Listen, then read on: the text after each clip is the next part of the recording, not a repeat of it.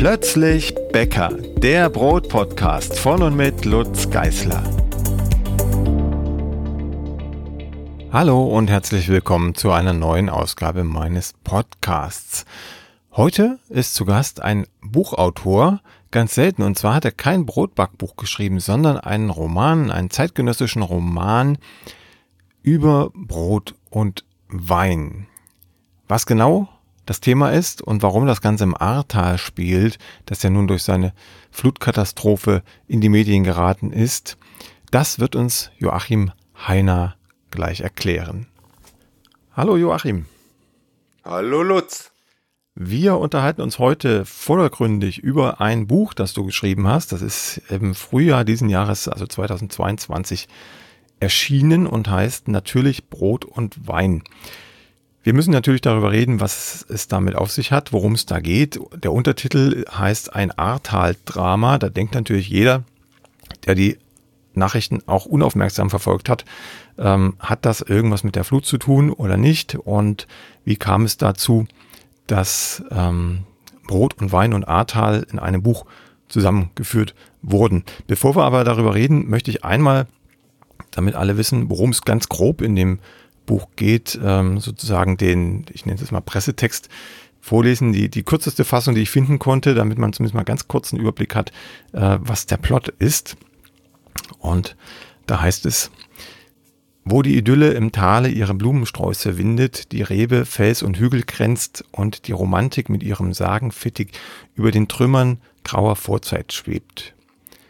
Was Josef Steinbach im Jahre 1881 in seinem Reiseführer pries, gilt 2006 immer noch. Das Ahrtal ist ein Paradies für Bewohner und Touristen. Wäre da nicht Backzauber? Mit hochgezüchteter Massenware drängt die Bäckereikette die traditionellen Betriebe vom Markt. Und wäre da nicht die Weinfabrik Novo Vinum? Mit Hilfe einer geheimen Erfindung stellt sie Spitzenweine synthetisch her und mischt die Weinwelt auf. Den Winzern und Bäckern im Ahrtal bleibt nur aufzugeben oder zu verkaufen. Oder für ihre natürlichen Produkte in einem scheinbar aussichtslosen Kampf zu ziehen. Punkt, Punkt, Punkt. Das ist der Plot. Also wir haben zwei Protagonisten, einmal Brot und einmal Wein, das sagt der Titel, in verschiedenen Ausführungen. Einmal sozusagen die gute Seite, einmal die in Anführungszeichen böse Seite, also die große industrielle Seite und einmal die kleine handwerkliche Seite das ist sozusagen der, ähm, der Rahmen für dein Buch. Wie ist es dazu gekommen? Also warum widmest du dich in einem Roman dem Thema Brot und Wein? Ja, das ist eine lange Geschichte, aber ich versuche sie ziemlich kurz zu machen. Das Buch spielt nicht umsonst 2006, also da war das Ahrtal ja wirklich noch eine Idylle. Wobei ich sofort dazu sagen möchte, das Ahrtal wird wieder eine Idylle. Mhm. Also das, was wir gerade erleben, ist, ähm, hat das Ahrtal, erlebt das Ahrtal nicht zum ersten Mal. Und es ist wieder aufgestanden, immer wieder aufgestanden. Warum 2006? 2006 war ich im Ahrtal ähm, unterwegs und habe da zufällig so eine Idee für einen Plot gehabt, für ein Buch und habe dann angefangen zu schreiben und diese Urfassung oder diese ersten Ideen ähm, sind, haben sich bis heute gehalten, haben sich allerdings im Jahr, Laufe der Jahre ähm, einem unglaublichen Wandel äh, entgegensehen müssen, weil ähm, das Buch lag da noch immer mal und ähm, ich habe dann andere Bücher geschrieben und irgendwann habe ich es wieder aufgegriffen und den entscheidenden Kick, also die entscheidende Richtung, den entscheidenden Richtungswechsel bekam das Buch dann, als ich selber ins Ahrtal gezogen bin. Ich war schon immer im Ahrtal unterwegs, weil ich hier auch wandernde Weinproben veranstalte. Und das mache ich seit 13 Jahren mittlerweile und ähm, dadurch kannte ich das Ahrtal gut. Ich kannte auch viele Leute hier. Und als ich dann vor fünf Jahren hierher gezogen bin, habe ich gemerkt, dass das, was man übers Ahrtal liest und sieht, also im Fernsehen oder YouTube oder wo man sich auch immer informieren kann, das hat mit dem, was man hier erleben kann, also wirklich hautnah mit den Menschen, wenn man hier täglich mit den Sachen umgeht, also vor allem mit dem Weinbau, der ja hier prägend ist, dann ist das eine ganz andere Nummer. Und dann hat das für mich auch nochmal eine ganz andere Bedeutung bekommen, was Natur für Menschen heißt, ähm, die davon abhängen. Und das hat dem Buch eine ganz andere Wendung gegeben. Es ist sehr interessant zu verfolgen. Man kann das, wenn man will, auf meiner Webseite, die für natürlich Brot und Wein eingerichtet wurde, nachlesen. Da habe ich das mal so ein bisschen bebildert und auch beschrieben. Hm, das habe ich gesehen, ja. Das ist das, ähm, ganz spannend. Ja, da sieht man, das so ein Buchprozess, ähm, ich vergleiche das tatsächlich auch gerne mit der Fermentation, weil auch die Fermentation ist ja unglaublich komplex. Wobei die Fermentation, die überlassen wir ja im Grunde unseren Hefen und, und Bakterien. Mhm. Ähm, beim Buch, die Fermentation, da muss der Schriftsteller schon ein bisschen was dazu tun. Aber vom Prinzip her ist es das. Das gärt und, und entwickelt sich und wird, ändert sich auch. Also insofern finde ich hier Parallelen. Ja, und äh, dein, dein Buchprojekt gärte jetzt quasi 16 Jahre lang. Ja. Ein sehr, sehr, sehr reifes Buch, ähm, sehr, sehr gutes Brot sozusagen, sehr, sehr gutes Buch, wenn es so lange reifen konnte. Und ich habe ja wirklich äh, mit Erstaunen festgestellt, dass du ja äh, teilweise 180, 360 Grad Wendungen hin und her, äh, der Plot war ein ganz anderer am Anfang, hast du gerade schon erzählt, Richtig. gemacht hast. Und am Ende kam es auf Brot und Wein. Warum gerade auf diese beiden Themen und vor allem in der Kombination? Weil ich diese, diesen Zusammenhang oder diesen engen Zusammenhang der Menschen mit der Natur hier im Ahrtal tatsächlich auch gespürt habe und weil ich bin seit jeher ähm, backe ich gerne. Also früher Weihnachtsbäckerei ging bei mir über alles, auch heute noch. Das Brotbacken kam dazu, ähm, als ich in Kerpen meinen ersten Steinofen gebaut habe, also so eine Eigenkonstruktion. Da hatte ich mal 50 Schamottsteine geschenkt bekommen, wusste nichts damit anzufangen und dann kam die Idee, einen Brotofen zu bauen. Und äh, Pizza aber auch, also alles, was man da drin machen kann. Und als wir dann hier ins Ahrtal zogen, war das für mich eigentlich erledigt. Aber du hast das irgendwie in dir. Also das, das rumort dann und irgendwann bricht es wieder aus. Dann hast du auf einmal wieder Zeit und Energie und dann kannst du gar nicht anders, als dir wieder so einen Brotofen zu bauen. Der ist auch schöner und größer als je zuvor und äh, ja, da finden dann meine Orgien statt, wenn ich das mal so sagen darf. Und das andere ist natürlich der Weinbau, der, den triffst du hier an allen Ecken und Enden. Und was ich vorhin schon sagte, ähm, die Fermentation oder sagen wir mal, das, das, das, ähm, das, was Brot und Wein ja ausmacht, ist ja nicht nur eine biblische Geschichte, sondern auch etwas ähm, ganz Ursprüngliches. Ich habe hier auf der einen Seite ein Weizenkorn, was ich zerdrücke, zerstoße, mit ein bisschen Wasser ansetze und da wird Sauerteig draus, ohne dass ich überhaupt was machen muss. Und aus, auf der anderen Seite, ich nehme mir die Weinbeere, zerstoße die, lass die liegen, die vergärt, da wird Wein draus. Also ich, ich habe das jetzt bewusst reduziert auf diesen Prozess. Mhm. Ich weiß, dass da viel mehr zugehört, aber vom Prinzip her sind die sicher, äh, ist das ja dasselbe. Und was dann die Sache ausmacht, die Fermentation, also dieses, dieses, dieser Prozess, der dann beginnt, der ist ja so faszinierend in beiden, äh, bei beiden Lebensmitteln, oder Genussmitteln. Ich nehme für Brot auch gern das Wort Genussmittel in den Mund, weil es ein Genuss ist, wenn man sich darauf konzentriert. Ich habe das, glaube ich, auch in meinem Buch an einer Stelle mal geschrieben. Ja, ja. Das, das ist für mich, war für mich so ein, so ein Hinweis. Und da kann ich jetzt den Bogen schlagen zu den ersten Ideen zu dem Buch. Die ersten Ideen zu dem Buch, du hast es gelesen, man kann es nachvollziehen auf meiner Webseite. Das war eigentlich die Natur des Menschen. Und das ist auch, ähm, wenn ich diese Brücke schlagen darf, ähm, wird auch in meinem zweiten Buch, also es wird ein, ein Folgebuch geben. Das wird dann tatsächlich äh, auch in der Flut spielen. Dass der, der Mensch sich selber auch von seiner eigenen Natur viel zu oft entfernt und dadurch in Konflikte gerät. Und ich behaupte auch, ähm, ja, in seelische ähm, Spagate, die ein Mensch im Grunde gar nicht aushalten kann. Also da hat sich die, die Richtung verschoben, aber der Kern, also meine Aussage, dass wir uns immer weiter von der Natur entfernen, der ist, der liegt da in beiden Büchern. Mhm. Und das äh, vermittelst du äh, über mehrere Charaktere. Äh, der eine ist ein Bäcker, ein klassischer Bäcker, der äh, mit seiner kleinen Backstube zu kämpfen hat und, und überlegt aufzuhören. Ähm, zumindest äh, Sorgen hat, dass er überhaupt noch Brot verkauft. Äh, an einer Stelle heißt es, er hat gerade mal zehn Brote verkauft jetzt und, und ähm, viel mehr ist auch nicht zu erwarten an dem Tag. Und äh, dann haben wir auf der anderen Seite die große Backfabrik, den Backzauber. Und in Sachen Wein gibt's dann halt den kleinen handwerklichen Winzer und eine quasi Weinfabrik, die äh, über, über synthetische Weine versucht, das Ahrtal umzukrempeln und auch Land zu kaufen und da sozusagen die Welt ähm, von den Füßen auf den Kopf oder andersrum zu drehen. Also einmal alles umzudrehen, was eigentlich bislang im Ahrtal galt. Dieser Konflikt ähm, ist ja jetzt nicht aus der Welt gegriffen, den gibt es ja auch äh, andernorts und, und äh, eigentlich weltweit in, in den Industrieländern Ländern zumindest zwischen Handwerk und Industrie. Ähm, ich meine da eine gewisse Tendenz rauszulesen, äh, was dir wichtig ist und auch rauszuhören. Ähm, dieser Konflikt, wie wichtig war der dir ähm, und vor allem auch mit diesem starken Hang Richtung Handwerk, wenn ich das richtig rausgelesen habe? Ähm, da fällt mir spontan ein, eigene Erlebnisse. Also wenn ich bin Beamter, ich bin also verwaltungsmäßig tätig in meinem Hauptberuf. Mhm. Aber meine Leidenschaften und meine, meine Erfüllung, die finde ich, wenn ich mit den Händen was mache. Wenn ich, oder auch mit den Füßen. Wenn ich wandern gehe, wenn ich meine ähm, Wandergäste durchs Ahrtal führe, wenn ich mit den Händen irgendeine Wand verputze, wenn ich, weiß ich nicht, eine Tür einsetze. Also solche Dinge, die einem von der Hand direkt in die Welt gelingen, das, ähm, das hat eine ganz andere Befriedigung am Ende ähm, als ähm, ja das von der Natur gelöste. Und ähm, gerade was Handwerk, ähm, Brot, Wein, aber auch äh, alle anderen Handwerke angeht, ähm, finde ich, dass es völlig unter nicht repräsentiert, sondern wertgeschätzt ist das äußert sich ja nicht nur in der Bezahlung, sondern auch im Ansehen in der, in der Bevölkerung. Wir haben ja nicht umsonst Handwerkermangel, weil, ja, wer will denn Handwerker werden, wenn es immer so unterschwellig lautet, naja, der ist nur Handwerker geworden, sondern der hat nicht studiert oder so. Mhm.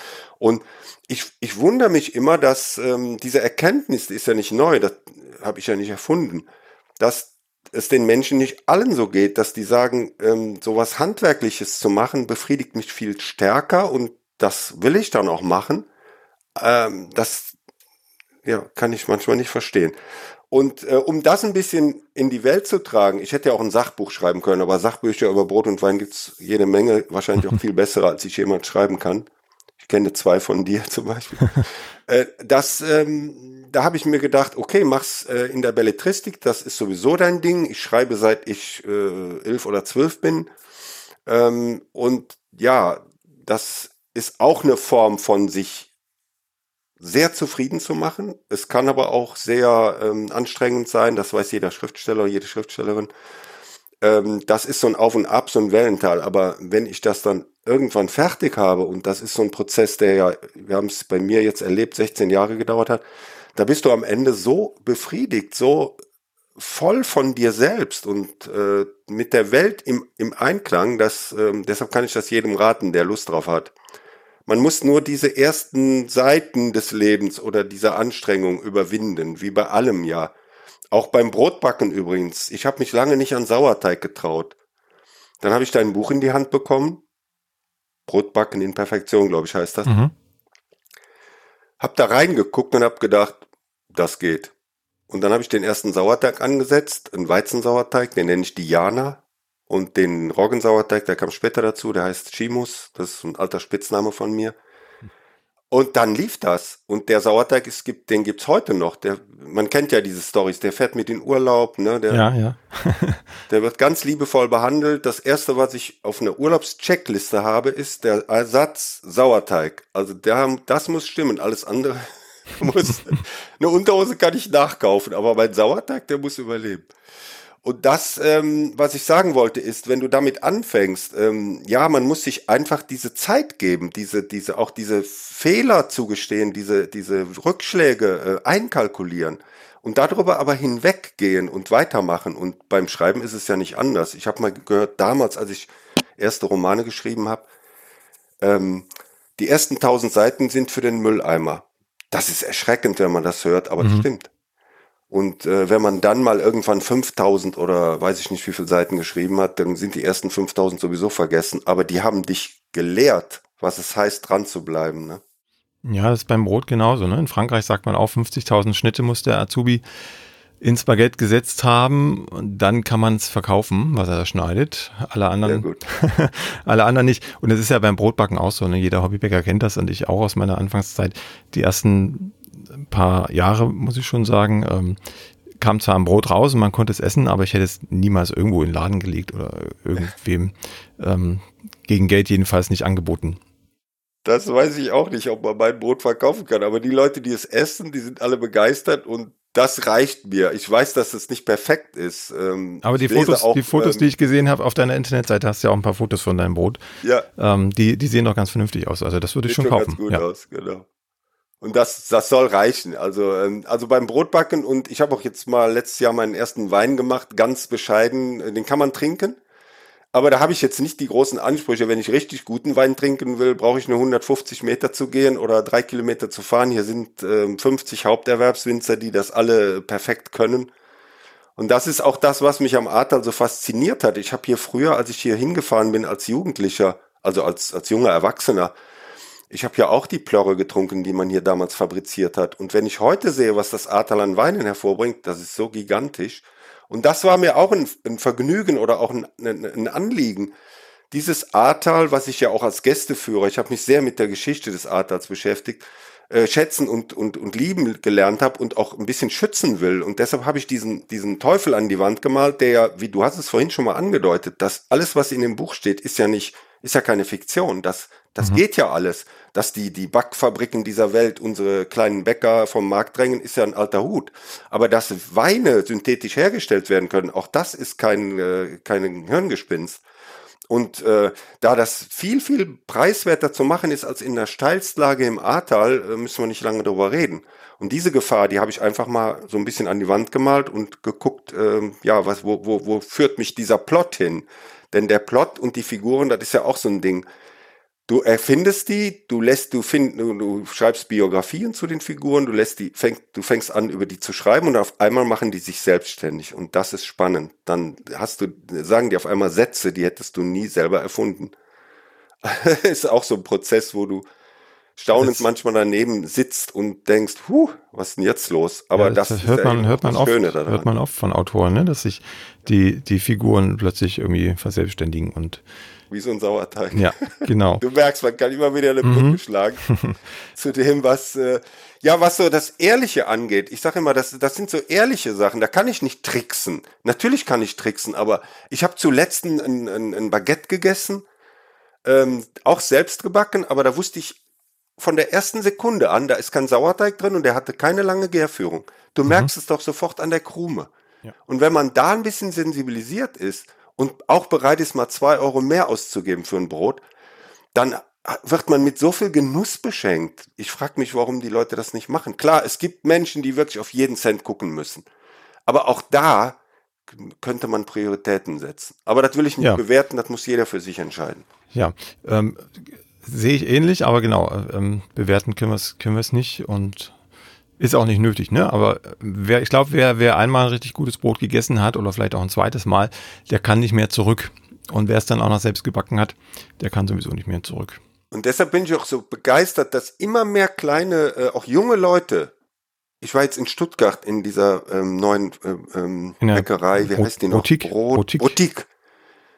Herrliche Brote, tolle Leute. Mhm. Und das muss, äh, ja, das muss sich verselbstständigen, da müssen, muss mehr dazukommen. Wir haben in Ahrweiler ja eine wirklich traumhafte Situation. Ahrweiler war zwar durch die Flut zerstört, aber jetzt haben wir schon mittlerweile, jetzt überlege ich gerade, eins, zwei, drei Bäckereien, die schon wieder aufgemacht haben und okay. alle drei arbeiten traditionell. Also ich glaube, dass das eine Dichte ist für so eine kleine Stadt. Wir haben im, im Bering vielleicht 1500, 2000 Einwohner. Das ist echt das ist sensationell. Hand, ja. ne? Ja, ich kann ja ganz, ganz kurz mal hier aus meiner Situation erzählen. Wir haben hier 6000 Haushalte im Stadtteil und nirgendwo ein Handwerksbäcker. Also mal abgesehen von uns jetzt seit, seit März, aber ähm, sonst gibt es keinen Handwerksbäcker hier. Ne? Da, insofern ist das ATA schon ganz gut. Auf ähm, jeden Fall. bestückt. Ja. Ähm, da komme ich vielleicht gleich zur nächsten Frage. Ähm, die die äh, Protagonisten und auch die, die Schauplätze sind ja nicht nur deiner Fantasie entsprungen, sondern haben ja teilweise auch, zumindest die Schauplätze habe ich gesehen, eine gewisse äh, reale Vorlage. Und da habe ich vor allem ein, ein Gebäude gesehen, das war, glaube ich, so äh, violett-rosa Farben. Mhm. Da ja. hast du geschrieben, das ist die Vorlage für die äh, kleine Backstube vom, vom Handwerksbäcker. Ist denn das genau. mal eine Backstube gewesen oder hat dir das Nein. Haus quasi so gefallen? Und, und, äh, Nein, aber das Haus ist eines der schönsten Häuser in Ahrweiler. Es ist ein äh, Rokoko-Gebäude von ähm, Leidl gebaut. Leidl ist mir deshalb schon ein Begriff, weil der, wo ich früher gewohnt habe, in Kerpentörnich auch das Schloss gebaut hat. Oder hier in Marienthal das Abtissinnenhaus. Also Leidl ist ja schon eine große Nummer. Der hat übrigens mit Balthasar Neumann am Schloss Poppelsdorf, das kennt jeder in Bonn, mhm. bearbeitet. Also das nur zum Hintergrund. Und dieses Gebäude ist einfach so reizend, dass es mich immer fasziniert hat. Das war früher ähm, die Stadtwache und später ist es auch mal Rathaus gewesen. Heute ist da oder wird da wieder ähm, eine, eine handwerkliche Modeschneiderei reinkommen. Auch das gefällt mir. Auch hier, ne? Nicht irgendeine Kette, sondern mhm. Handwerk kommt da rein. Und ich habe dann immer so gestaunt auf die Lampe, die da drüber hängt. Ähm, das ist direkt am Marktplatz. Also das Gebäude kann man gar nicht verfehlen, wenn man da hinkommt. Und diese Lampe, die ist so gigantisch. Und dann habe ich mir immer vorgestellt, ja, da könnte auch das ähm, Symbol der Bäcker hängen, also diese Brezel. Ne? Ja. Und das habe ich ja auch in dem Buch ziemlich ausführlich beschrieben. Ja, und dann habe ich mir, dann stellt man sich einfach vor, wie, wie würde das funktionieren? Und natürlich funktioniert das, dass da eine Backstube drin ist und vorne der Verkaufsraum und schon hat man, ja, sprüht die Fantasie. Ne?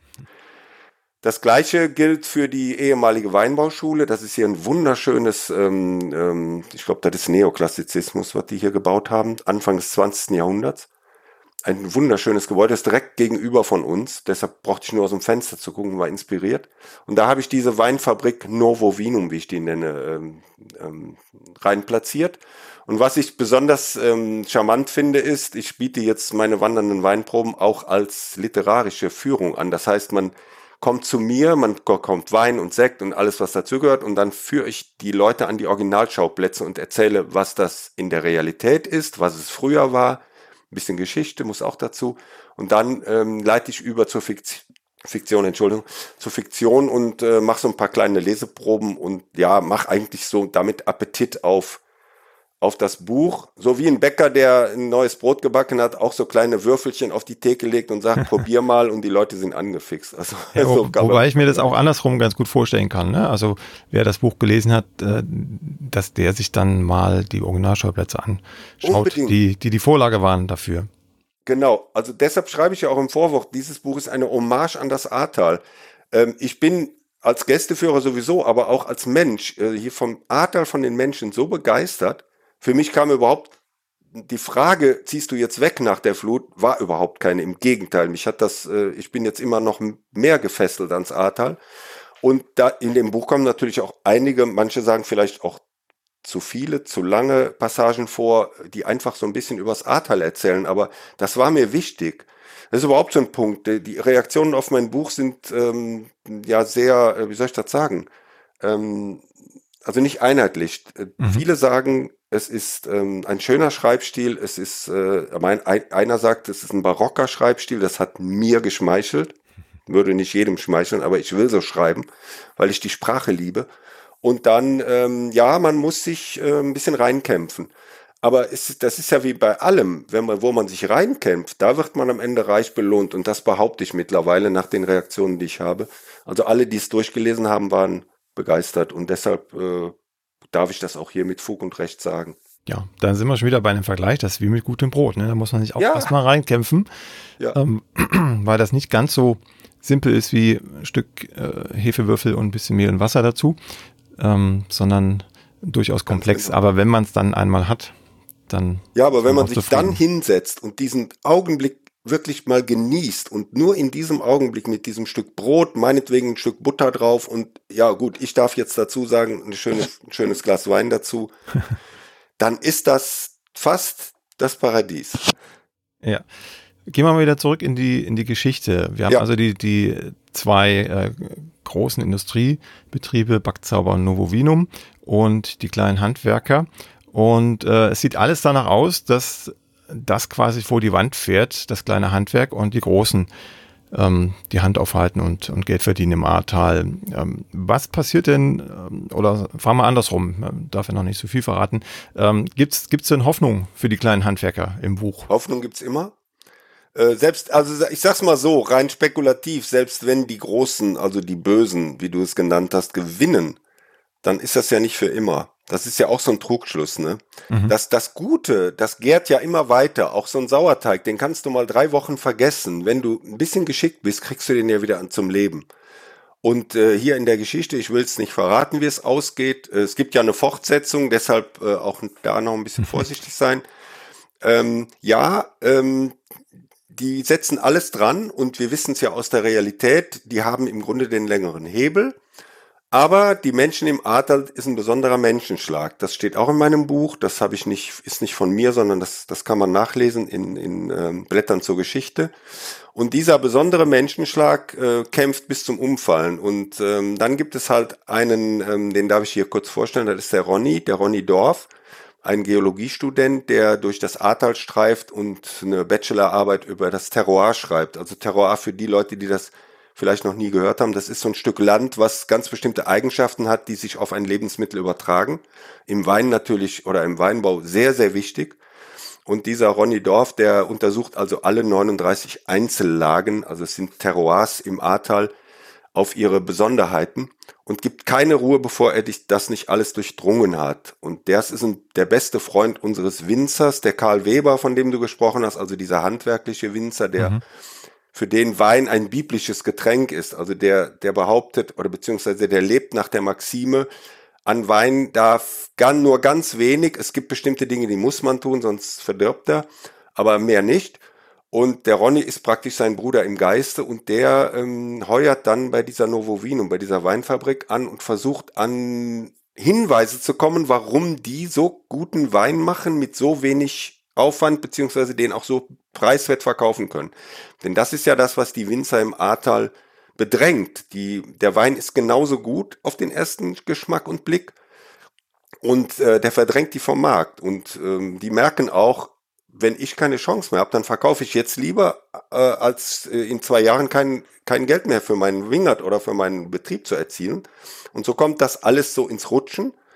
Und der Ronny versucht verzweifelt an Beweise zu kommen, dass das nicht mit rechten Dingen zugeht. Äh, ob er es schafft, darf ich nicht verraten.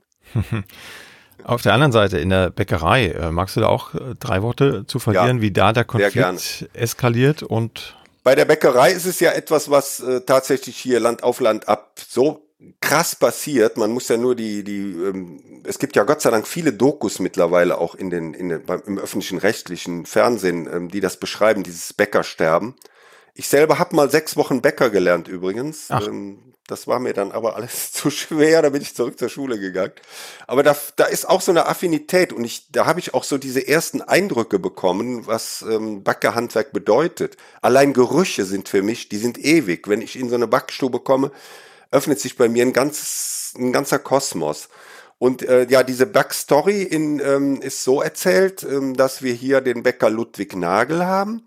Der Ludwig Nagel wollte eigentlich Journalist werden, aber dann ist sein Bruder, der die Bäckerei, die übrigens die älteste am Platze ist in der Fiktion, ähm, der ist nach Kanada auf, ausgewandert und dann stand der Ludwig vor der spannenden Frage, ähm, geht der Familienbetrieb äh, zugrunde, beziehungsweise wird er einfach verkauft oder übernehme ich den? Und er hat sich dann dafür entschieden, ihn zu übernehmen, sieht sich aber jetzt zunehmend der Konkurrenz von diesen, ähm, von dieser Backzauberkette gegenüber und glaubt ähm, entweder in diese Spur einbiegen zu müssen. Das heißt, auch mit Brotmischungen und mit diesen ganzen Enzymen und Boostern arbeiten zu müssen, um am Markt bestehen zu können oder eben aufzugeben.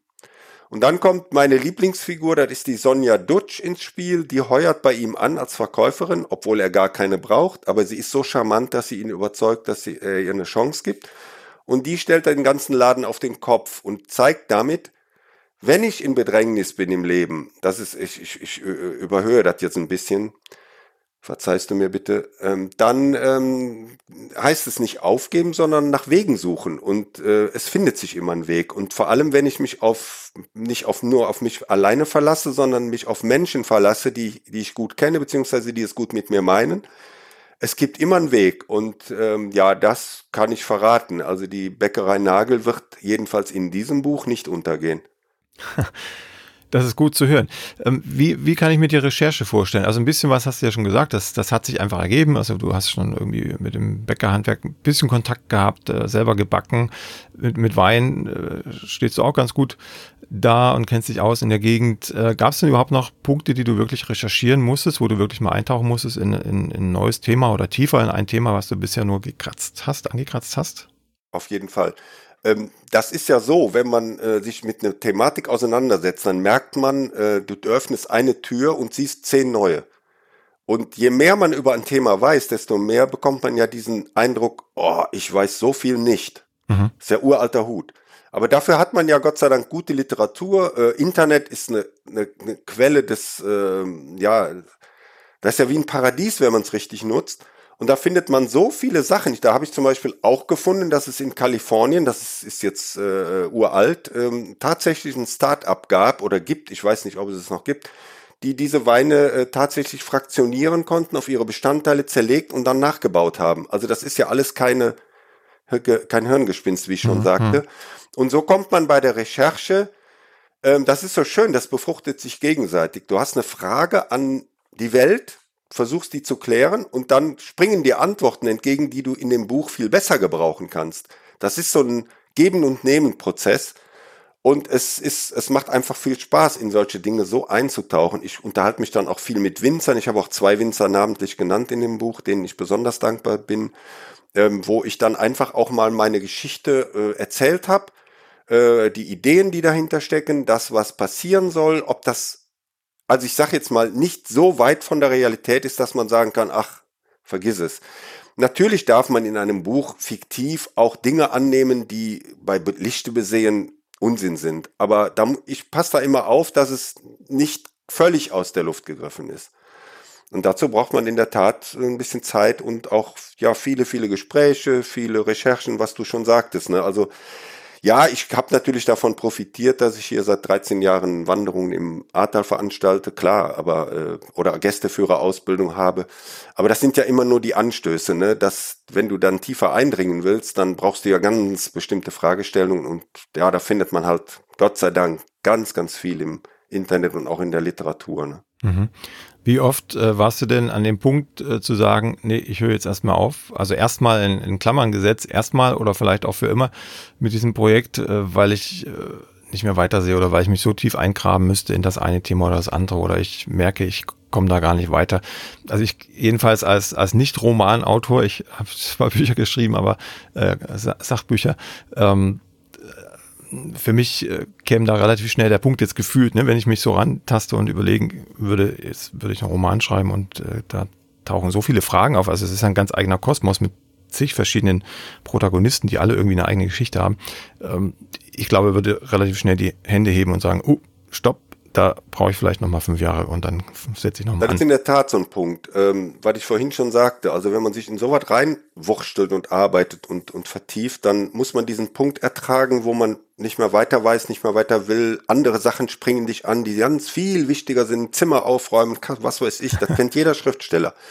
Aber genau das zu kennen und zu ertragen und zu sagen, ja, dann räume ich halt heute das Zimmer auf, aber morgen setze ich mich wieder vor den Bildschirm. Heute schreibt man ja am Bildschirm, mhm. ist ja mhm. nicht mehr so romantisch wie früher.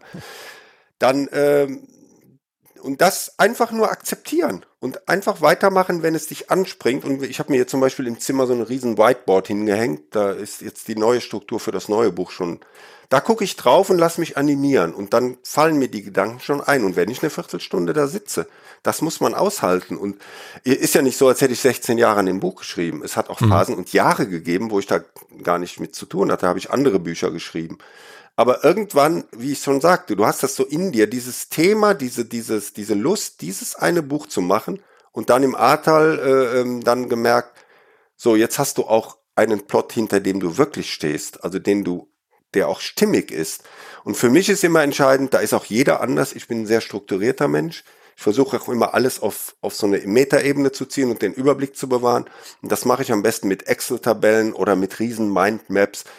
Also wenn ich an einem bestimmten Punkt rangeschrieben bin und merke, oh, jetzt wird's kompliziert, weil du kannst ja hinten ähm, eine kleine, einen kleinen Satz verändern, musst aber wissen, dass vorne drei Situationen sich dann auch verändern müssen. Also du musst ja diese ganze Story mhm. über 350, 370 Seiten im Kopf behalten, oder jedenfalls die, die Knotenpunkte, sonst ähm, weist man dir nach, ähm, das kann so nicht stimmen, beziehungsweise du hast hier vorne einen Spannungsbogen geöffnet und am Ende bleibt der offen. Das ärgert mich als Leser kolossal. Und das versuche ich zu vermeiden, indem ich mir dann solche Tabellen mache und die mir auch helfen, das Exposé so weit zu treiben, dass ich rein theoretisch zu jeder Zeit an jeder Stelle einsteigen könnte und ausformulieren. Ich wüsste immer genau, wie das zusammenhängt und ähm, dass sich das dann auch nochmal ändert, ist kein Ding, aber ähm, ich habe dann jedenfalls die Sache, soweit ich das für mich beurteilen kann, im Griff. Und das ist für mich ganz wichtig. Ne? Ich meine, über 50 Seiten, ähm, das hält man im Kopf, aber 370 Seiten, da brauche ich Hilfe, also meine eigene Hilfe. Ne? Ähm, nach, nach der, der Arbeitszeit, nach der Schreibzeit frage ich am besten gar nicht. Ne? Das kannst du wahrscheinlich nicht sagen, ne? wie, wie lange du in, in Stunden an diesem Buch geschrieben hast. Das ist auch wie beim Winzer und beim, Bäck, beim Bäcker weiß ich nicht, aber beim Winzer weiß ich, ähm, wenn du das nicht aus Leidenschaft machst und nicht auf den Preis guckst, den du bekommst, natürlich musst du dich ernähren können, ist ja keine Frage, mhm. aber ich habe, glaube ich, in dem Buch mal geschrieben, wenn man das rein objektiv berechnen würde, äh, käme der auf fünf oder sechs Euro die Stunde. Ja. Das, ähm, das darf man nicht, weil sonst ähm, geht man an die, in die Fabrik und bekommt Mindestlohn, da kriegst du mehr.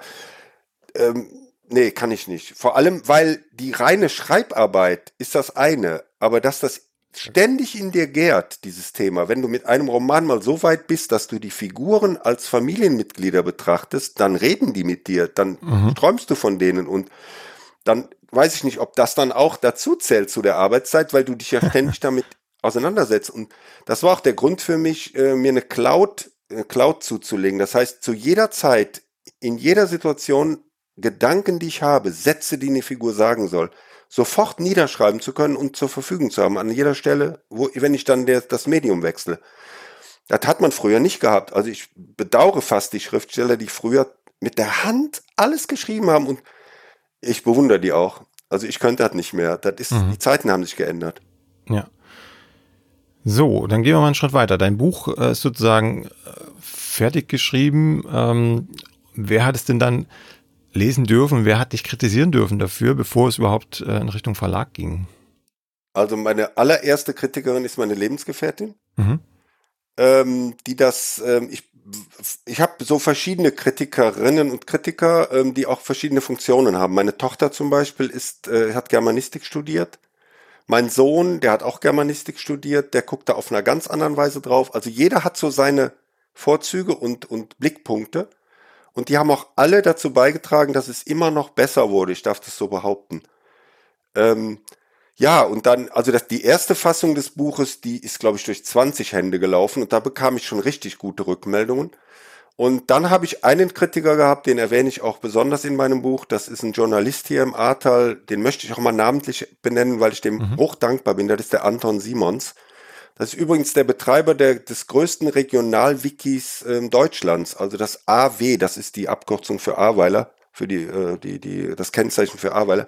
AW Wiki. Da findet man 30.000 Einträge über, über den Kreis Ahrweiler und das wird ständig gepflegt mit mittlerweile über 1000 ähm, Helfern. Das ist eine Wahnsinnsfundgrube für Wissen übers Ahrtal und über, die, über den Kreis Ahrweiler. Und der ähm, hat, der Anton, der Toni, wie ich ihn nenne, der hat ähm, eine ganz besondere ähm, Sicht auf, auf, auf Literatur, auf, auf äh, Schriftstellerei.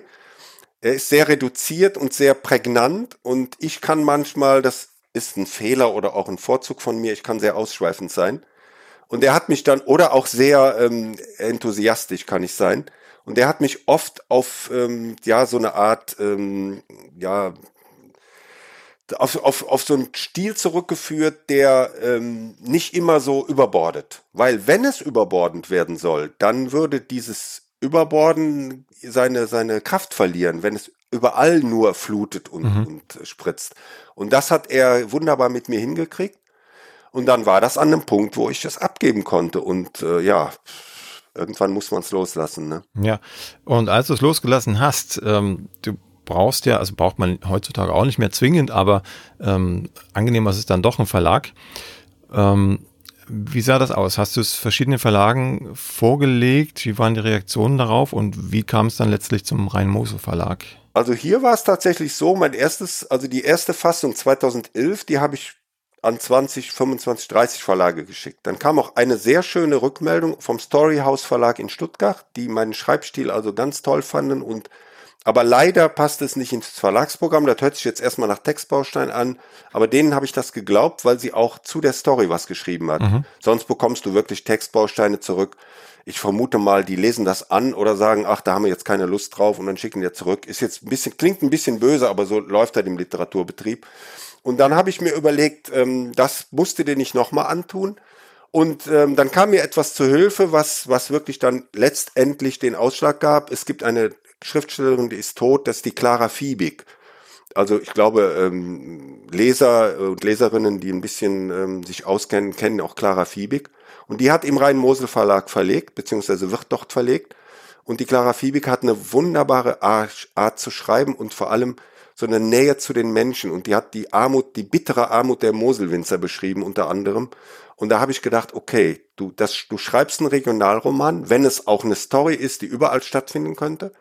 Aber du gehst zum Rhein Mosel Verlag. Und das war der erste und wirklich letzte, den ich angerufen habe.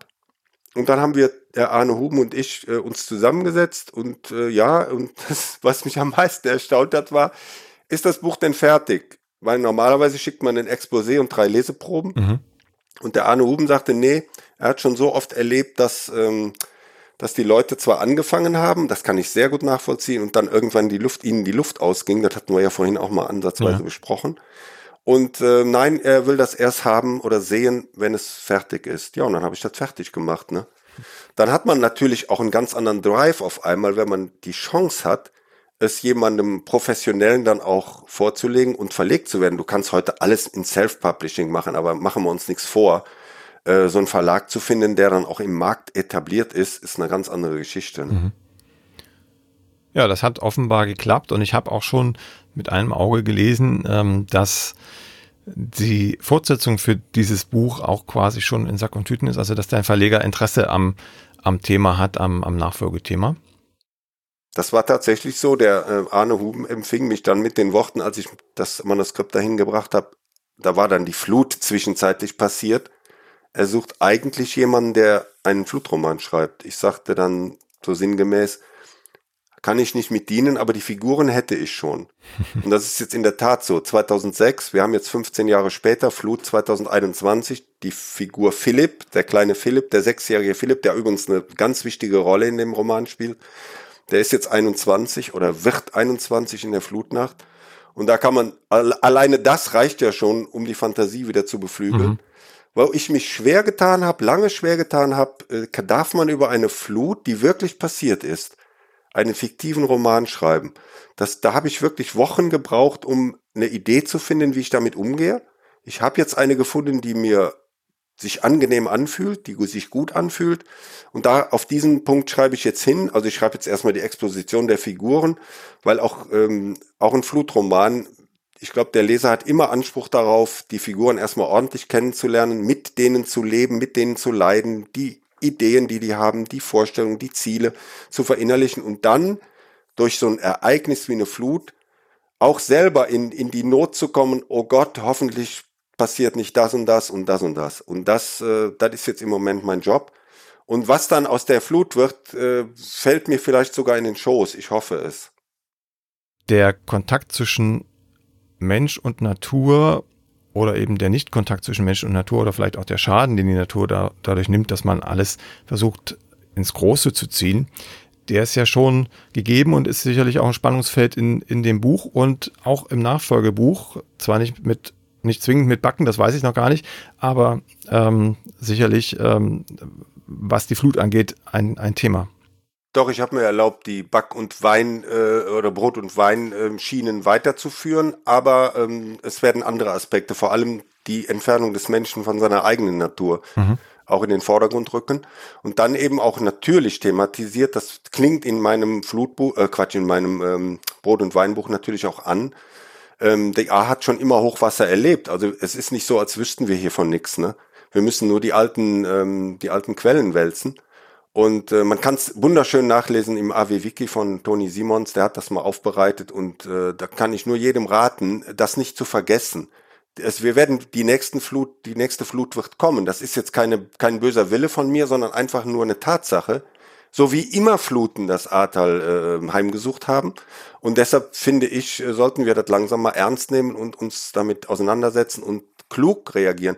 Vielleicht noch eine Sache. Wir haben nach der 1910er Flut, die ich ja Gott sei Dank noch nicht erlebt habe, gab es hier ähm, ausgearbeitete Pläne für Retentionsflächen, für Rückhaltebecken, für all diesen Kram. Die waren ja nicht blöd damals. Und ähm, dieses Geld, was dafür zur Verfügung gestellt werden sollte, wurde dann für den Bau des Nürburgrings äh, verwendet. Wenn wir nicht wirklich mal deutlich machen, es gibt bestimmte Dinge, die gehen einfach nicht mehr. Und wenn wir sie nicht aus uns heraus ändern, dann wird die Natur uns zwingen, sie zu ändern. Und das finde ich immer so schade. Es wird so kommen. Aber warum können wir nicht so schlau sein und, und der Natur äh, vorgreifen und sagen, wir haben verstanden, wir ändern ein bisschen was. Ne? Mhm. Das will mir nicht in den Kopf. Es muss immer erst die Katastrophe passieren. Ja, und umgemünzt auf dein äh, Brot- und Weinbuch ähm, ist die Katastrophe, dass die Großen scheinbar das Ahrtal übernehmen und die Kleinen aufgeben müssen und sich sozusagen auch noch anbiedern müssen, um, um noch ein bisschen Geld für ihren Betrieb oder ihr, ihr, ihr, ihre Arbeit zu bekommen. Ähm, es kumuliert, das kann man auch dem, dem Pressetext für, für dein Buch ähm, entnehmen, es kumuliert alles irgendwie scheinbar in der Katastrophe. Also es besteht keine Hoffnung, zumal sich da noch ein, ein Anwalt ähm, ins Benehmen setzt und, und da sozusagen auch noch gegenarbeitet. Kann man Hoffnung haben als Leser, wenn man das Buch aufschlägt, dass am Ende alles gut wird? Oder ist das zu, ähm, zu geheim? Also dürfen wir drüber reden oder nicht? ich mache jetzt was fürs Phrasenschwein, die Hoffnung stirbt zuletzt. Sehr schön. Ne? Man kann sich vor allem freuen, dass äh, die beiden Stränge Brot und Wein ähm, für mich gelungen, sehr gelungen, äh, musikalisch zueinander geführt werden. Ich habe ja da die Jana Moll, die Kantorin, die in St. Laurentius, St. Laurentius, ein Ahrweiler Bürger kennt das, das ist die Kirche, die hier, eine der ältesten Hallenkirchen des Rheinlandes hier steht. Und die, da spielt dann ähm, ein Brot- und Wein-Oratorium das mir auch so aus der Feder geflossen ist, weil es einfach, wenn man ein Bedürfnis hat, dann hat man gar keine Mühe, etwas zu schreiben. Und das ähm, soll dann zusammen mit einem Brot- und Weinfest die Rettung sein. Ob es die Rettung wird, genau das ist die spannende Frage. Aber ich finde es einfach faszinierend, äh, darstellen äh, oder darstellen zu dürfen, dass Brot und Wein so eng zusammenhängen und auch mit uns zu tun haben und dass die Musik die einzige Form der Kunst ist, die das alles so direkt und, und, und nah spürbar macht. Das sind faszinierende Dinge, die habe ich selber durch das Buch gelernt und allein das hat mich so reich bezahlt. Natürlich freue ich mich über jedes verkaufte Buch, aber der Prozess, der da in mir selber stattgefunden hat, ist schon so beschenkend, dass das alleine genügt, um weiterzuschreiben. Mhm. Das ist ja auch schön. Ne? Das geht mir beim Brot übrigens auch so. Also ich äh, freue mich auch, wenn die Brote gekauft werden hier in der, in der Bäckerei bei uns, aber eigentlich reicht es mir schon, wenn das Brot aus dem Ofen kommt und alles ist gut geworden, dann bin ich zufrieden. Ich bin ja mit dem Buch äh, sehr glücklich, weil da viele Passionen von mir versteckt sind. Ne? Also vor allem der, der Geologenstudent hat es mir angetan, mhm. ähm, weil das hätte auch ja, ich sein können, der da über die, über die Hänge streift. Und äh, der Bäcker natürlich auch und auch das Konfliktfeld zwischen dem, dem quasi Altmeister und dem Gesellen und ähm, der, der neuen Verkäuferin. Das sind ja alles Dinge, die im realen Leben auch stattfinden oder stattgefunden haben, in den Bäckereien, die es vielleicht gar nicht mehr gibt. Oder in Bäckereien, die es wieder gibt oder die, die neue, neue, neuen Mut geschöpft haben. Wie sieht's denn im, im Ahrtal aus? Hattest du Kontakt zu den Bäckern dort, beziehungsweise jetzt auch im Nachgang nach der Veröffentlichung? Gab es da Reaktionen auf dein Buch? Ich habe ähm, einen Bäcker direkt angeschrieben und ihm äh, gefragt, ob man zusammenarbeiten kann. Ähm, der hat dann auch äh, von mir ähm, Flyer ausgelegt. Ähm, das habe ich dann erstmal jetzt wieder sein gelassen, weil die selber so mit sich beschäftigt waren. Mhm. Ich sagte ja gerade, jetzt haben drei wieder auf, aber das, ja. das war natürlich ein Jahr für die, das möchte keiner nochmal erleben, diese Aufbauphase. Und ich habe jetzt vor, zum Herbst und zum Winter hin gezielt jetzt nochmal auf die zuzugehen, zumal es gibt hier einen Bäcker, der hat sich jetzt seinen Traum verwirklicht. Die Flut hat ja auch ihr Gutes. Hört sich jetzt komisch an, aber die hat auch ihr viel Gutes. Und das, das ist etwas, was ich da nennen kann. Der hat sich seinen Traum verwirklicht und hat einen ähm, Steinofen sich hingesetzt. Ähm, gibt's, kannst du im Internet gucken, die Bilder. Mhm. Fantastisch. Und da, allein da jetzt zu sagen, okay, da kann, könnte man mal ein Event machen. Und sowas stelle ich mir vor, ne, dass also, dass man auch vielleicht auf der Backschiene äh, mal so eine Bäckerei animiert, vielleicht so einen Brotbackkurs zu machen mit, mit äh, kleinen Passagen aus dem Buch. Also alles so ein bisschen vermengt oder, oder so zusammenkomponiert. Ne? Kunst, Literatur, Brotbacken weil ja im, im Prinzip, wir haben schon drüber gesprochen, alles auf sowas Urtümliches zurückzuführen ist. Und dann erkennt man, wenn man das erlebt, erkennt man vielleicht die Zusammenhänge viel besser. Ne? Mhm.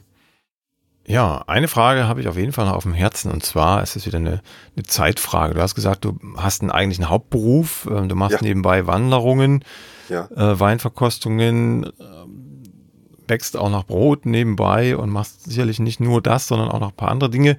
Wann bleibt dann die Zeit zum Schreiben? Oder hast du so eine typische Zeit, also nur im Urlaub oder nur am Abend? Ja, das, ja, genau. Wir fahren jetzt nach Schottland für zweieinhalb Wochen. Also da werde ich wahrscheinlich, weil, also ich liebe zum Beispiel Zugfahren. Wir werden in Schottland Zugreisen machen. Und da werde ich meinen Laptop auspacken und das ist für mich die beste Zeit zum Schreiben, im Zug sitzen. Und dann gibt es Zeiten, du sagtest es schon, Urlaub, ähm, ja, und äh, für mich ist es, ich hatte es vorhin angedeutet, ich warte auf den Augenblick, dann ziehe ich und drücke und merke, jetzt ist er da. Ich versuche immer den Augenblick zu erwischen, aber wenn es bestimmte Situationen gibt, wie Zugfahren, da brauche ich da gar nicht warten, dann geht das sofort los und da bin ich auch am produktivsten. Ne?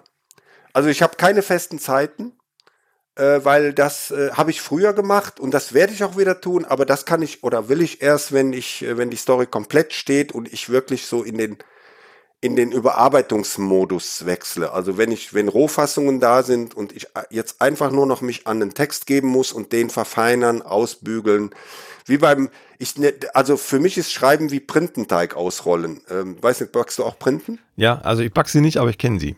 Aachener ja. Printen. Mhm. Die auszurollen, das ist echt echt mühsame Handarbeit, weil es ist ja ein ganz zäher, klebriger Teig. Aber das ist für mich so ein Sinnbild für Literatur, für Schreiben.